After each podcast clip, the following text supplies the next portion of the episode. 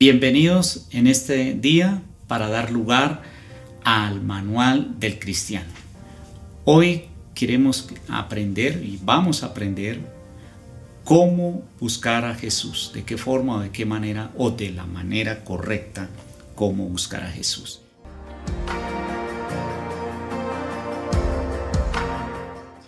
Y para eso quiero hablarles de la resurrección basado a través de Marcos capítulo 16, la historia resume y habla acerca de la resurrección, de unas mujeres que eh, fueron a dar cumplimiento a un ritual que se hacía o que era costumbre cuando los muertos eran sepultados. Habla de María Magdalena, María la madre de Jacob, Salomé, compraron especies aromáticas para ir a ungirle y muy de mañana el primer día de la semana vinieron al sepulcro ya salido el sol. Esto era un ritual, una forma religiosa que era la costumbre del pueblo judío en ese entonces, porque allí todavía ellas estaban mm, prácticamente no no habían percibido el propósito de Jesús.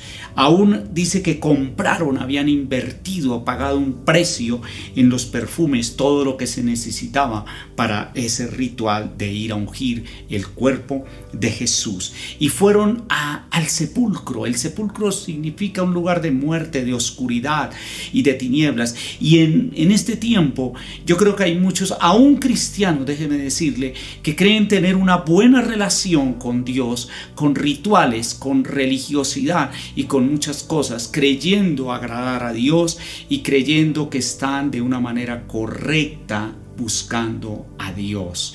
Ellas estaban en el sepulcro y dice que cuando llegaron allí, vieron removida la piedra que era muy grande y cuando entraron en el sepulcro vieron a un joven sentado al lado derecho cubierto de una larga ropa blanca y se espantaron, mas él les dijo, no os asustéis, buscáis a Jesús Nazareno.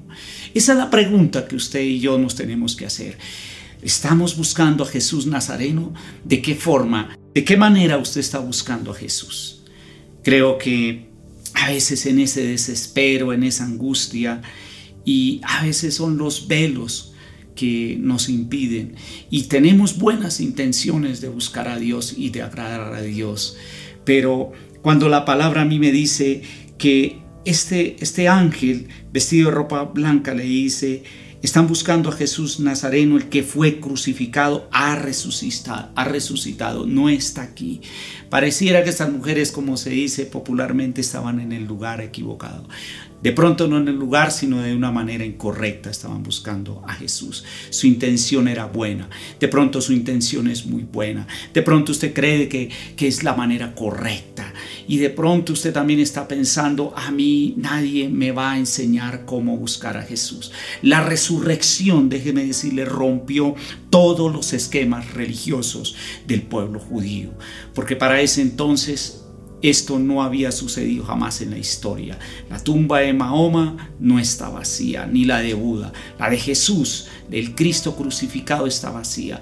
Busquemos a Dios a través de Jesús en espíritu y en verdad. En el libro de Primera de Corintios 15, 55 dice, ¿dónde está, oh muerte, tu aguijón? ¿Dónde, oh sepulcro, tu victoria? Esa es la victoria que Jesús nos dio como herencia, la resurrección.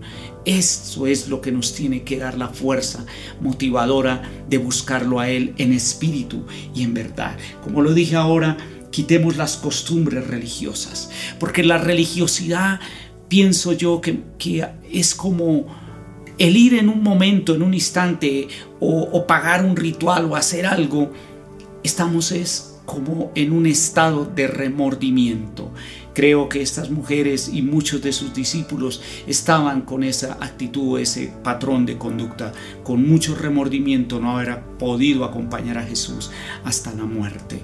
En, en el verso 6 dice más, Él les dijo, no os asustéis, buscad a Jesús el Nazareno, el que fue crucificado, resucitado, no está aquí, mirad el lugar donde le pusieron. O sea, fíjense que la tumba está vacía. Y eso significa que en donde quiera que usted esté, allí en su casa, en su habitación, puede buscar a Jesús.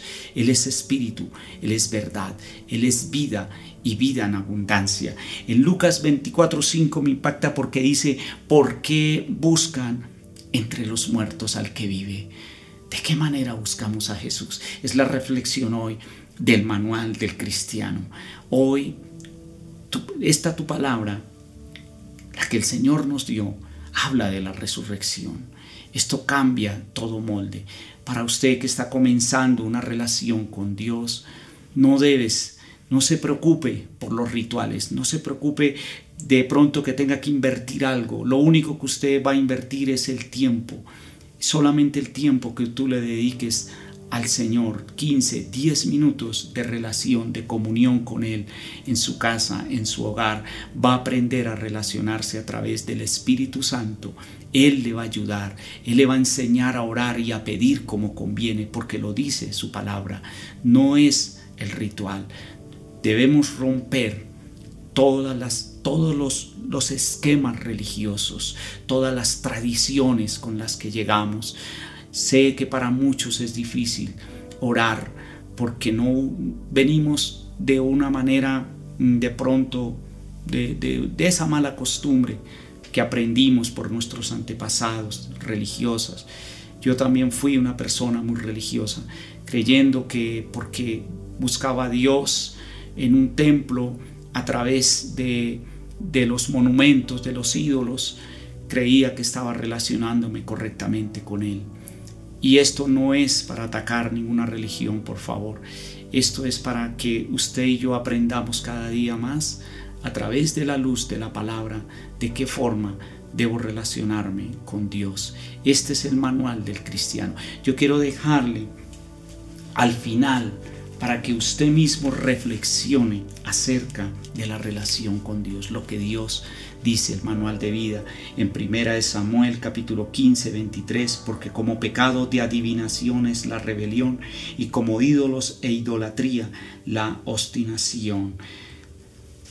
Mi hermano, mi hermana, cambiemos, cambiemos totalmente la forma de relacionarnos con Dios. Dios los bendiga y nos vemos la próxima semana en el manual del cristiano. Y nos vemos el próximo domingo en vivo estaremos esperándote allí en tu casa que nos recibas con los brazos abiertos, el corazón abierto para recibir la palabra de Dios. Dios los bendiga. Amén y amén.